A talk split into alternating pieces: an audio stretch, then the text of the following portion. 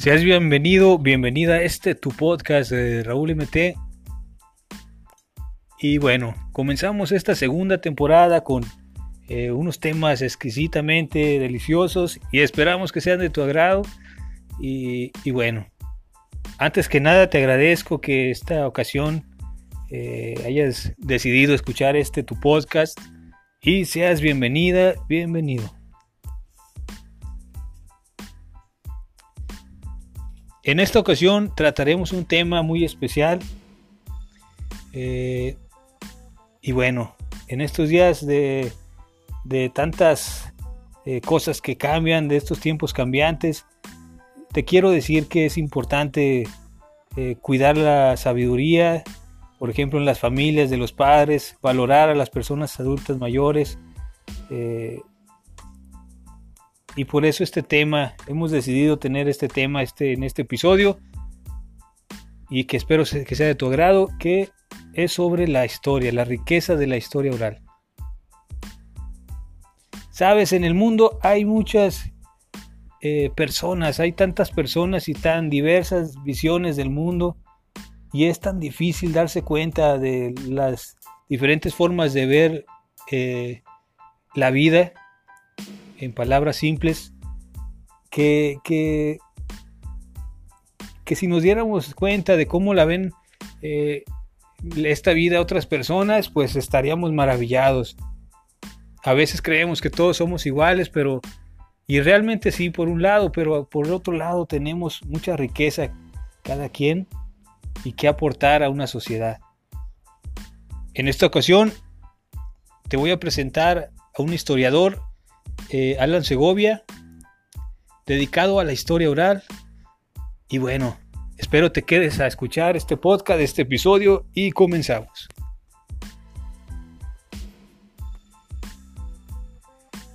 Excelente, bueno, damos la bienvenida al historiador Alan Segovia, un gran amigo y bueno, que está aquí presente. Hola Humberto, buenas tardes, ¿cómo estás? Excelente y pues muy afortunado de, de poder aprender eh, yo creo que como todos los que estamos escuchando sobre este tema tan importante. Eh, tú, amigo, te dedicas a lo que es la historia oral, ¿verdad? Eh, y bueno, primeramente, quítanos esa duda. ¿Qué es la historia oral? ¿Y cuál es tu, tu profesión? Ok, bueno, este, para comenzar, la historia oral es una metodología dentro de la disciplina histórica que realmente es un poco cuestión antropológica. Y esto quiere decir que los historiadores manejamos, aparte de nuestra disciplina histórica, una perspectiva interdisciplinaria que se encarga, pues prácticamente, de rescatar la memoria oral de personas, ya sea en comunidades, en la ciudad o en distintos aspectos eh, de manchas urbanas. Pero específicamente en comunidades. Eh, eh, las comunidades por lo general son como que estos lugares donde hay más posibilidad de encontrar personas que quieran compartir sus experiencias. Y pues es un poco el llegar a platicar con estas personas, pero este tipo de metodología tiene como un proceso muy específico para poder llegar a hacer esto de una manera más efectiva. Excelente y bueno.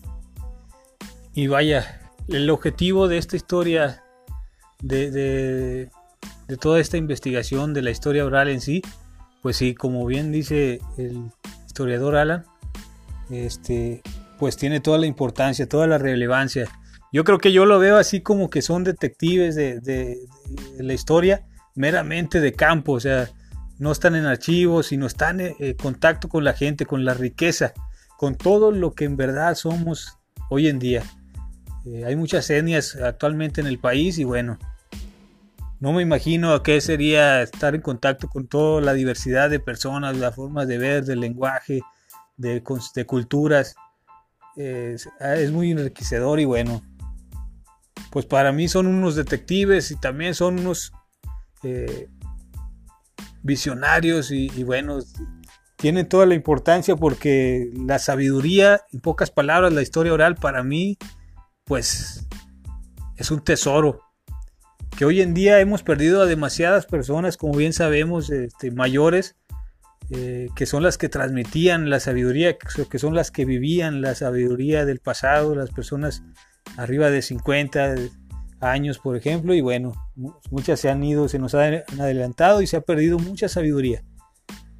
Eh, y bueno, como bien dice el historiador Alan, la historia oral es una metodología de la investigación al servicio de la historia. ¿Qué le podrías decir? Antes que nada, me gusta tratar un, poco ese, ese, sentido, esa visión de los sueños de nuestros eh, invitados, colaboradores. ¿Qué le podrían es que tienen tu mismo sueño? ¿Este es tu sueño? ¿Te gusta tu trabajo? ¿O qué le podrías decir antes de entrar en el tema? ¿Qué le, dirías a los jóvenes que, que, tienen tu mismo sueño, por así decirlo, y que quieren ser eh, detectives, por así decirlo, de la historia? Ok, para hablar un poquito de este, digámosle, sueño, no creo que sea tanto como un sueño, sino como una aspiración. El ser historiador requiere de una disciplina bastante grande porque hay que admitir que somos personas que tienen que estar pegadas a los libros, pegadas a los archivos, pegadas a la investigación, pero no solamente se trata de eso. Como bien mencionas, no todos los historiadores se dedican a estar en un archivo y otros se dedican pues, a campo. Aunque hay que decir también que para la historia oral uno tiene que hacer investigaciones tiene que ser registros previos, tiene que buscar mapas, tiene que tener todo un conocimiento previo al llegar a una comunidad para poder estar bien informado de qué es lo que está pues llegando a encontrar, ¿no? Uno cuando llega a campo, por ejemplo, no puede llegar con las manos vacías, tiene que estar preparado mentalmente, tiene que estar preparado de forma académica, tiene que tener pues cierto conocimiento y cierta noción de qué es lo que busca entonces, para ser historiador yo creo que uno lo que necesita es fortaleza mental porque es a veces complicado el tratar de llegar lejos en la carrera. Conozco a muchas personas que han intentado pasar del segundo, tercer, cuarto semestre y no lo han logrado por el simple hecho de que se estresan con la cuestión teórica, con la cuestión metodológica y no tanto con la cuestión historiográfica. Hay que entender que la historia no solamente es el repetir datos, repetir fechas, repetir nombres, sino que se trata de encontrar nuevas cosas, el excarbar pues las historias de las personas que no se han encontrado, excavar en los archivos qué es lo que uno no ha visto en la historia clásica. De hecho, hace rato cuando estábamos platicando me comentaste un poco sobre las diferencias entre un libro de texto de historia y un archivo. Y es que no siempre vas a encontrar una verdad absoluta, porque la verdad absoluta no existe. Entonces uno como historiador tiene que tener en cuenta eso. No tiene que ver tanto la cuestión de esta es mi aspiración, yo quiero ser historiador para repetir fechas, yo quiero ser historiador para ser maestro. No, el historiador no es solamente una persona que se encarga de repetir, no es un bardo, el historiador es un investigador, el historiador tiene que salir a campo o tiene que salir al archivo para ver qué es lo que puede encontrar de novedad. Porque la historia no solamente es encontrar el pasado que ya se habló, sino encontrar un pasado del cual la gente no piensa. Excelente. Muy buena eh, tu respuesta, amigo Alan. Y bueno, es muy cierto lo que dices. Ser historiador oral implica también en todos sentidos, físicamente, mentalmente, estar preparado y una preparación previa, ¿verdad? Que, no todos eh, tienen este, la capacidad, digámoslo así, ¿verdad? Eh, y bueno, ya sabemos que te dedicas a, a, la historia, a la investigación, a encontrar la verdad, ¿verdad? Eh, por ejemplo, de, diversas eh, sociedades. Por ejemplo, me comentaba en esta ocasión el historiador Alan que se encuentra ahorita trabajando eh, eso mismo con la historia oral, rescatar la historia oral de, ejidos, por ejemplo, de aquí de, del estado de Coahuila. Por ejemplo, en esta ocasión estás investigando un ejido, ¿verdad, Alan? ¿Cómo se llama? Es el ejido Hedionita de Lobo, se encuentra al sureste de Saltillo, Coahuila, está en camino a General Cepeda, no sé muy bien exactamente en qué kilómetro está, pero es un ejido con cuestiones climáticas semidesérticas. Este, está rodeado de varios montes, de varias sierras, de varias montañas y pues se dedican un poco a la cuestión de la agricultura y un poco a la parte ganadera, pero es como que algo muy muy sencillito, ¿no? no es como que se dediquen tanto como en el sur o en el centro a cuidar animales para la venta o para la exportación de las carnes o de las pieles, sino que lo hacen más que nada para la parte en el cual explotan un poco el producto natural que puede salir de ellos sin necesidad de matarlos. Ok, excelente. Y bueno, para ti, eh, ¿cuál es en palabras simples, ¿cuál, ¿cuál será el objetivo y la de rescatar la historia oral de un, de un, de un pueblo como un ejido en especial? ¿Cuál es el, objetivo, cuál es la importancia para toda la sociedad en sí eh, rescatar esa historia? Pues por lo general los ejidos son súper minimizados. Este, yo al menos recuerdo que, bueno, te voy a decir que tengo ya un año trabajando con ejidos y durante todo este año he tratado de buscar pues bibliografía, he tratado de buscar fuentes secundarias que son libros para informarme un poco sobre el tema, pero no, no hay nada, o sea, no encuentras nada en las bibliotecas que hable sobre ejidos, solamente encuentras cuestiones legales, encuentras cuestiones económicas, pero no algo que hable sobre la cultura del ejido. En todo este año yo me he percatado que principalmente como no hay nada escrito, la gente no tiene voz ni voto en la historia. La gente de los ejidos no tiene una representación y es difícil que se hable de ellos porque no hay un lugar para ellos en la historia. Últimamente el historiador ya está un poco más interesado en rescatar esta parte de la oralidad, pero incluso la historia oral es una metodología, una disciplina un poco olvidada y lo he visto en otros historiadores. Hace poco, de hecho, me fui a un congreso de historiadores y fueron tan pocos los que trabajaron con metodología de historia oral que me quedé pensando, ¿por qué no se da este tipo de prácticas en otros estados? Es un congreso donde prácticamente había historiadores de todo el norte, desde Aguascalientes hasta Baja California, en Coahuila, había algunos de Nuevo León, Guanajuato, y era muy raro que, había que hubiera gente que tocaran el tema de la oralidad. Y es que no en todas las facultades, no todas las escuelas o colegios se ofrece la oportunidad de trabajar con historia oral. Entonces, yo estoy trabajando con una metodología, con una disciplina que es de por sí ya marginada y estoy trabajando con una comunidad que es marginada de por sí también de la historia nacional. Porque tú lo que puedes ver en la historia nacional, que es la historia que todo el mundo conoce, que solamente hablan de enaltecer figuras, enaltecer personajes, cosa que no debe de hacerse. Eso es algo que se dejó en el pasado, eso es algo que la misma historia está tratando de cambiar, porque la historia no es enaltecer a un señor que tocó una campana, sino que es enaltecer a la figura del humano, a la figura del hombre y de la mujer, porque todos merecen ser escuchados. Entonces es un poco la parte de cuál es la motivación a trabajar eh, en campo, porque también los ejidos, también las comunidades y los pueblos, todos son minimizados, todos son excluidos de esta historia y solamente se hablan de las ciudades grandes. Incluso Saltillo, que es una ciudad relativamente grande, es minimizada y eso que es una ciudad importante. Claro, claro, siendo así que pues es la capital de Coahuila, pero pues eh, pues yo creo que aquí cabe el, tema de la inclusión, ¿verdad? La verdadera inclusión también en este sentido social de todos los, sectores de la sociedad, en este caso de México.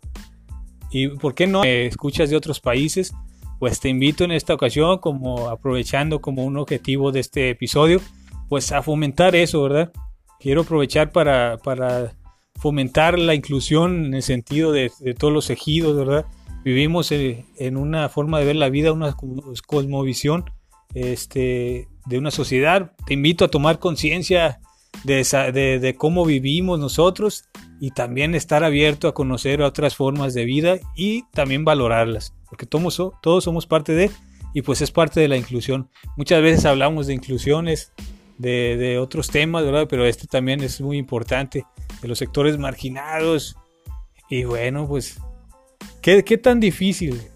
Eh, un poco eh, haciendo un paréntesis, ¿qué tan difícil consideras tú que es abrir eh, la, nuestra mente a la otra posibilidad de otra persona? Dice por ahí una frase, cada cabeza es un mundo. Pero ah, yéndonos profundamente a, esa frase, ¿qué, ¿qué, tan difícil será abrir la mente? Imagínense poder ver las cosas como otra persona, tal como la que tienes a tu lado. Qué difícil es. se podría decir que es casi imposible, pero porque sería maravilloso poder entender. Pero aquí cabe el tema, como nos dice el historiador Alan, que hay un sesgo. Siempre, nunca podríamos ver las cosas como las otras personas, porque tendríamos que ser esas, esas personas precisamente. Y ahí el sesgo, eh, hablando de las sociedades también. Un historiador, como bien platicaba con Alan, eh, tiene que hacer su, su, labor de entrar en el contexto social al enfrentarse a un nuevo eh, grupo social.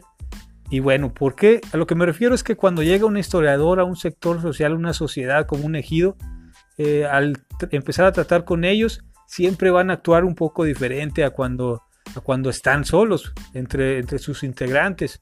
Entonces la labor del historiador, como me mencionó Alan, es este un poco entrar en contextos social, económico, etcétera, y entenderlo y tratar de tomarlo en cuenta para así conocer la verdad, llegar al objetivo que es la verdad de la historia oral, lo que se hace, cómo es la cultura, etcétera. Y, y es decir, implica este proceso del historiador un crecimiento, una evolución, eh, abrir la mente, ampliar su panorama y por ende nos está ayudando a toda la sociedad a través de sus escritos, de sus investigaciones, también a tener un panorama más amplio y conocer más de esta diversidad, esta riqueza, de esta gama.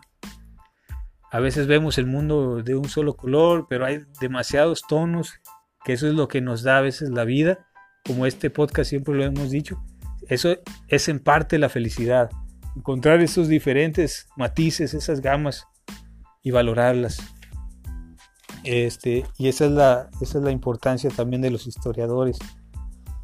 Y bueno, este aspecto de la juventud y la experiencia, por así decirlo, la tradición oral de las personas mayores, me mencionaba, eh, se enfocan también en especial eh, de las personas mayores que son las que tienen más riqueza eh, para contar historias orales y poniendo un poco la, esa de la experiencia y la juventud. Las personas mayores con experiencia y los jóvenes con juventud.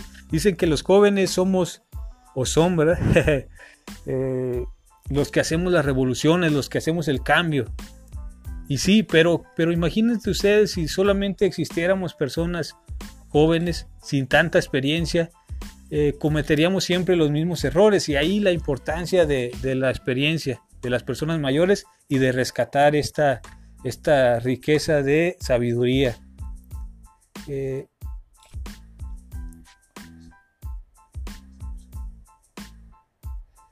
porque sí, yo estoy seguro de que lo que no conocemos, de lo que no tomamos conciencia, estamos destinados a repetirlo. Entonces, bueno, ¿tú cómo ves la situación actual y la importancia de rescatar este, este, la historia oral?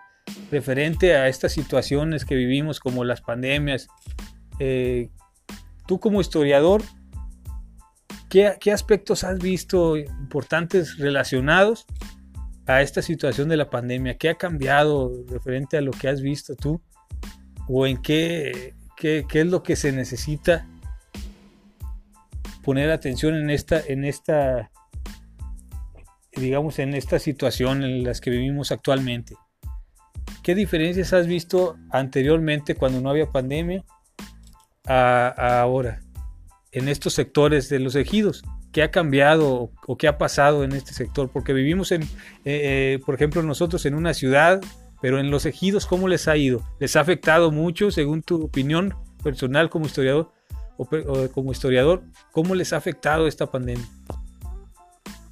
Pues yo creo que esta pregunta es como compleja, complicada, por el simple hecho de que uno cuando va a estudiar historia oral, o también se le puede llamar historia del tiempo presente, este no siempre trata de dar en el clavo en cuestiones actuales. Muchas veces el tema de investigación que tú tienes comprende una época en la cual no entra tanto el, tiempo pues, que estamos viviendo en este preciso momento.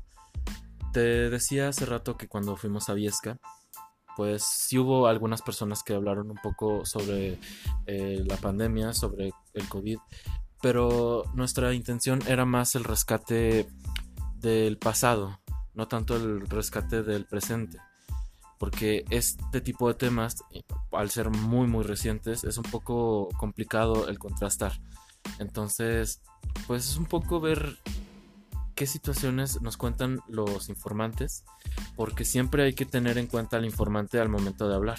Siempre tenemos que estar pensando en una estrategia para que también los informantes nos indiquen de mejor manera lo que queremos saber.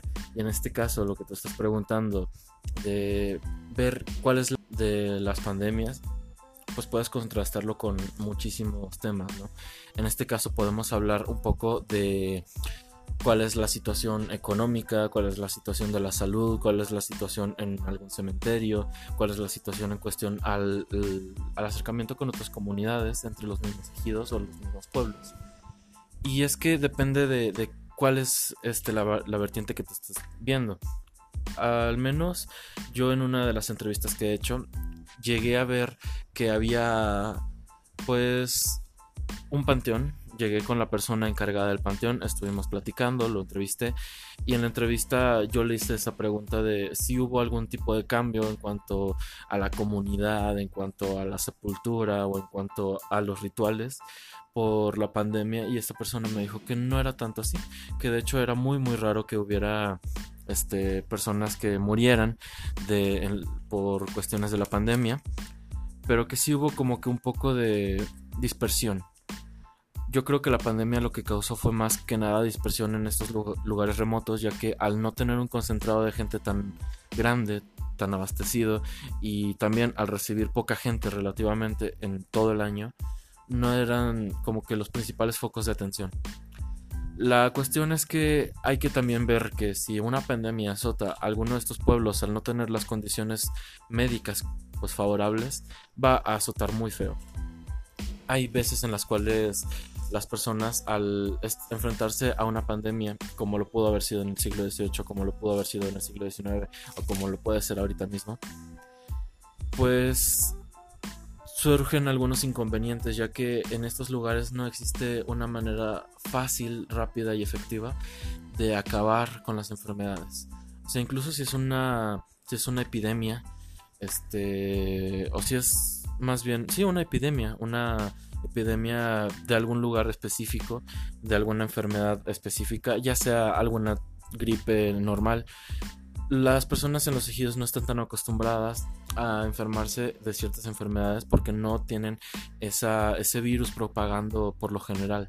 Entonces llega a ser pues un poco normal que cuando azota alguna enfermedad en el lugar que sea un poco desconocida, empiezan a morir algunos por el simple hecho de no estar acostumbrados, por el simple hecho de que están acostumbrados a su entorno y en su entorno tampoco hay el medicamento suficiente para atenderlos, no hay doctores, no hay centros de salud y tienen que movilizarse a los lugares más inmediatos donde los haya.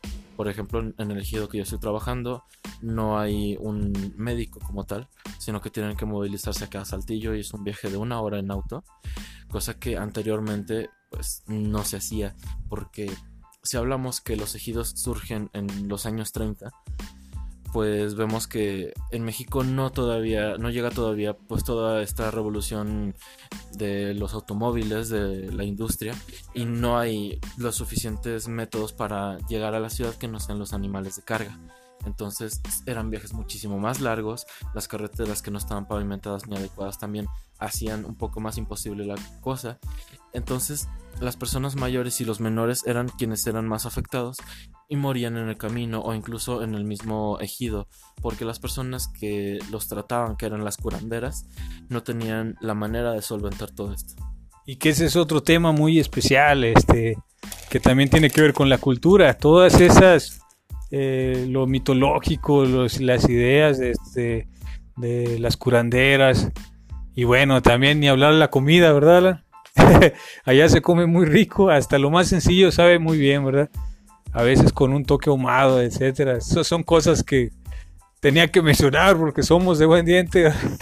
Pero bueno, este me gusta mucho, en especial me gusta mucho visitar estos ejidos, el aguamiel, sectores, eh, los frijolitos con eh, crema de cabra, crema de, era crema natural, o sea, eh, y bueno, te quiero preguntar, Alan, me mencionabas hace un momento sobre la paradoja. ¿qué, es, de, ¿Cuál es esta paradoja a la que te referías? Si me haces favor de explicar para los escuchas, ¿a qué se refiere esta paradoja del historiador? Bueno, este, la historia oral es un concepto que el historiador tomó prestado, de hecho. Los historiadores, pues por lo general tú lo mencionaste, trabajan en el archivo, pero últimamente han querido como que salir más interdisciplinarios han tratado de utilizar otras disciplinas, como lo es la disciplina antropológica. La antropología, como sabemos, es un poco la cuestión de estudiar los sectores sociales desde adentro, a comparación de la sociología que lo hace desde fuera. Esa es como que la diferencia entre estas dos disciplinas. Entonces, la paradoja, que es un término que totalmente lo estuve utilizando yo para poder hablar un poco más fácilmente de qué es lo que sucede, surge al momento de que platicando con otra compañera que también se está formando en historia, comentábamos que es difícil que un antropólogo al momento de entrar en una comunidad se entere totalmente de qué es la comunidad pues al 100%. Para empezar, el historiador nunca va a tener una razón absoluta. No existe la verdad absoluta. El historiador lo sabe y por eso siguen habiendo historiadores. Por eso la historia no se acaba. Pero la situación en campo es diferente. Porque el antropólogo lo que quiere hacer es ver cuál es la relación social, ver cuál es este concepto, cuáles son las formas de interactuar. Pero cuando uno llega totalmente a meterse en la comunidad, uno no llega siendo parte de entonces el antropólogo llega con esa ansia de saber cómo es una comunidad y conocerla en su totalidad, pero al momento de plasmarla, al momento de escribir sobre la comunidad, nunca va a terminar de hacerlo en su totalidad, o al menos lo que él buscaba, ya que la comunidad no lo va a ver como parte de. Un antropólogo, claro, tiene que formar parte de la comunidad primero antes de comenzar sus entrevistas, mezclarse, tratar de hablar con la gente primero, tratar de conectar con ellos de una manera más asertiva, pero no lo logra por el simple hecho de que no es parte de ellos. Entonces la paradoja del antropólogo es que un antropólogo al llegar a este tipo de comunidades buscando el conocimiento absoluto, digámosle así, no lo va a lograr por la comunidad al ver a una persona diferente se va a cerrar. Incluso sea un poquito o mucho se va a cerrar. Sus comportamientos van a ser diferentes.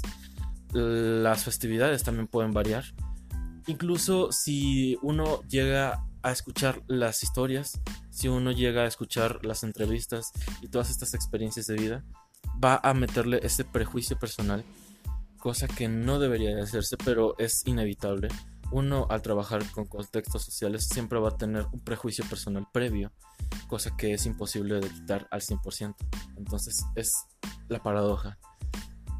Excelente respuesta y bueno, estamos disfrutando esta entrevista con el historiador Alan. Eh, eh, maravillado con estas eh, respuestas, esta información. Yo como ustedes estamos aprendiendo cada día algo nuevo y bueno, los historiadores estamos viendo que son personas que buscan, por así decirlo, la iluminación. Son como detectives de la historia presente y pasada. Son personas que que buscan la, iluminación, que se adentran, personas que su, profesión implica tener una conciencia más amplia de las cosas. Y, bueno, son personas que, rescatan el tesoro de la historia er, oral del pasado que, llega hasta nuestro presente y por la cual todos nos vemos afectados, influenciados. Y, bueno, otra paradoja, esto ya es de, de lo que pienso yo, de un historiador es, por ejemplo, cuando investigas cosas del pasado, eh, en este, bueno, los historiadores orales, como es el caso de, mi amigo Alan, eh, ellos más que nada están en campo con la sociedad, pero también una paradoja son los historiadores que están en los archivos.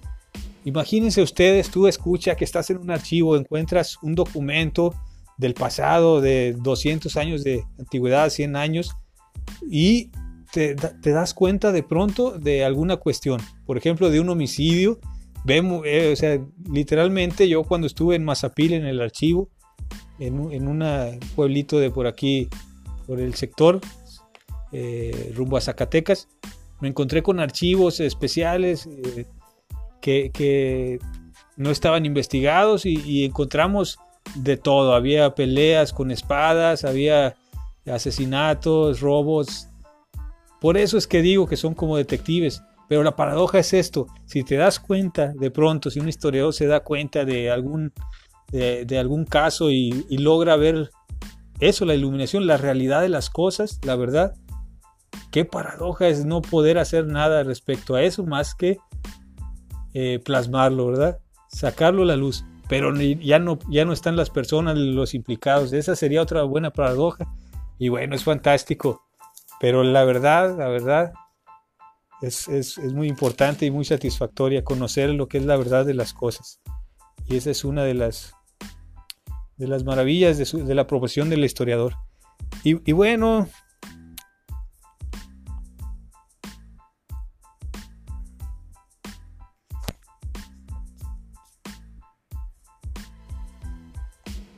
para ti, eh, ¿qué otras cosas te gustaría investigar en un futuro? ¿Qué, qué, cuál es tu proyecto? ¿Qué te gustaría hacer después de terminar con, este, eh, de investigar este ejido? Pues realmente uno nunca deja de investigar. Si tú le preguntas a cualquier historiador, que por cierto, los historiadores todos se manejan en diferentes épocas, todos se manejan en diferentes contextos, se manejan en diferentes este, pues, metodologías, así como yo estoy haciéndolo con la historia oral. Tengo compañeros que lo hacen con historia del siglo XX. Tengo maestros que trabajan con historia del siglo XVIII tengo conocidos que trabajan con historia del siglo XIX y cada uno le da su toque personal.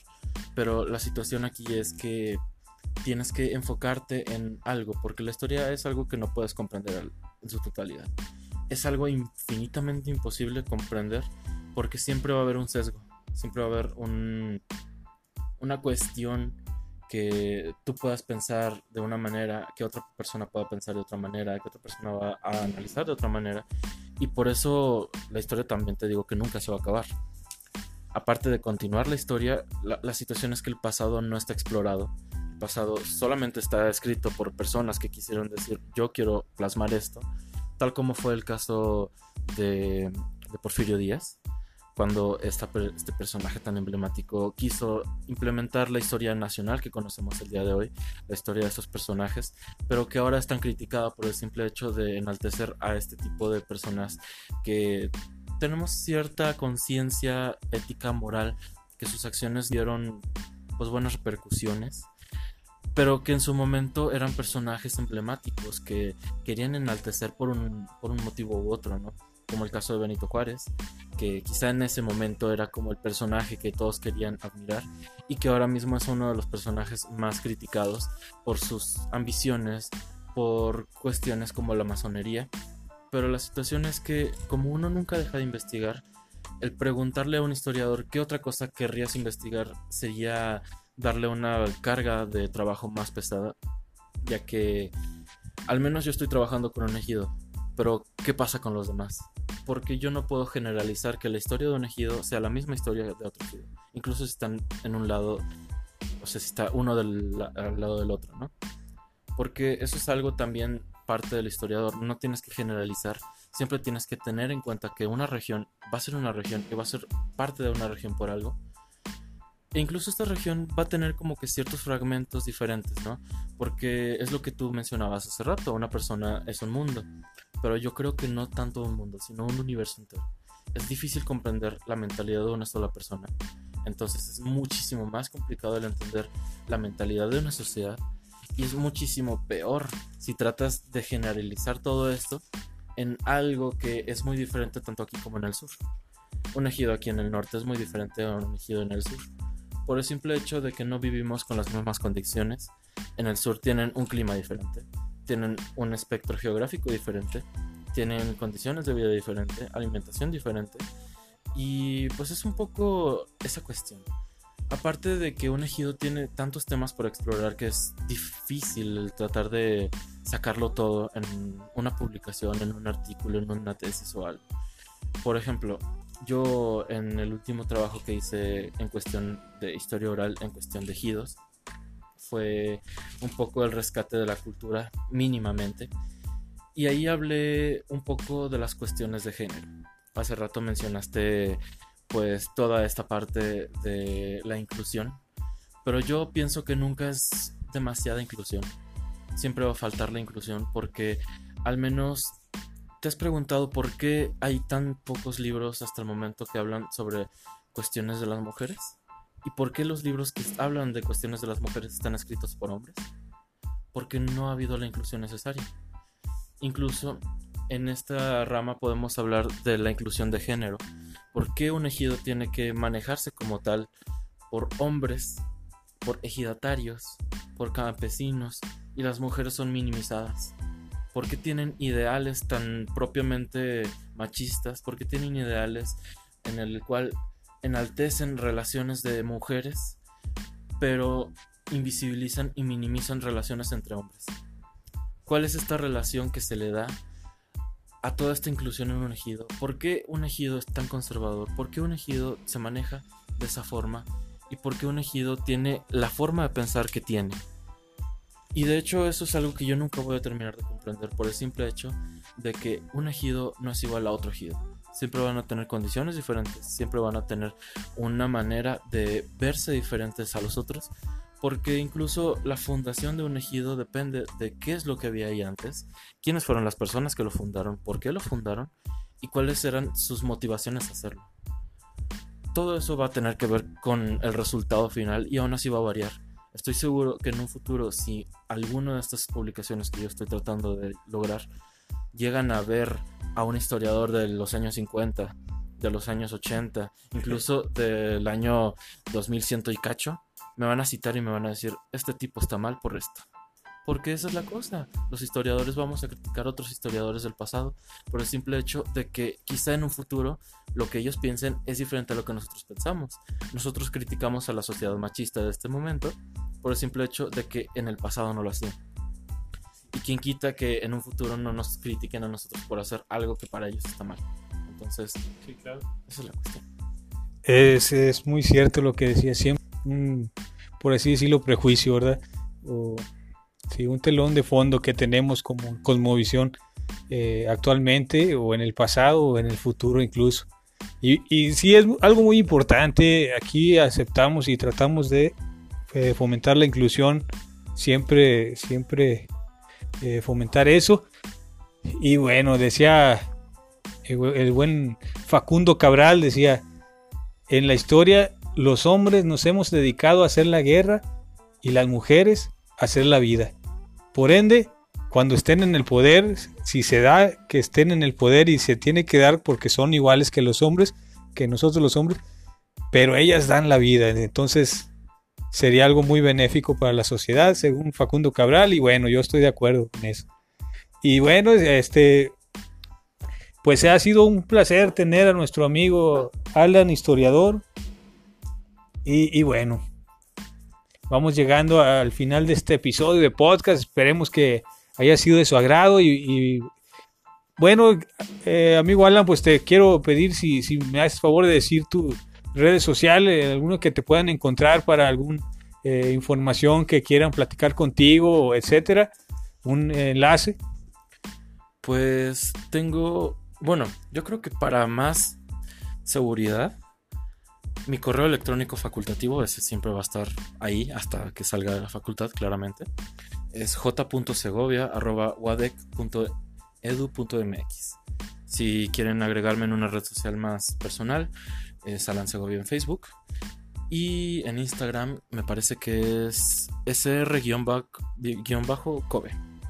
Excelente, ha sido un, gustazo platicar contigo. Hemos aprendido algo muy bueno en esta ocasión. Y, bueno, ¿cómo te la pasaste, Alan? ¿Te gustó la entrevista? Claro, fue un poco interesante. Excelente, y bueno, para nosotros ni se diga. Y para ti, escucha, espero que te haya gustado este tema. Y ya sabes que soy tu amigo Raúl MT. Y bueno, espero haya sido de tu agrado. Eh, espero escuches los siguientes episodios. Tenemos muchas sorpresas y, mucho, muy enriquecedoras. Y bueno, te espero aquí. Te mando un fuerte abrazo y hasta luego.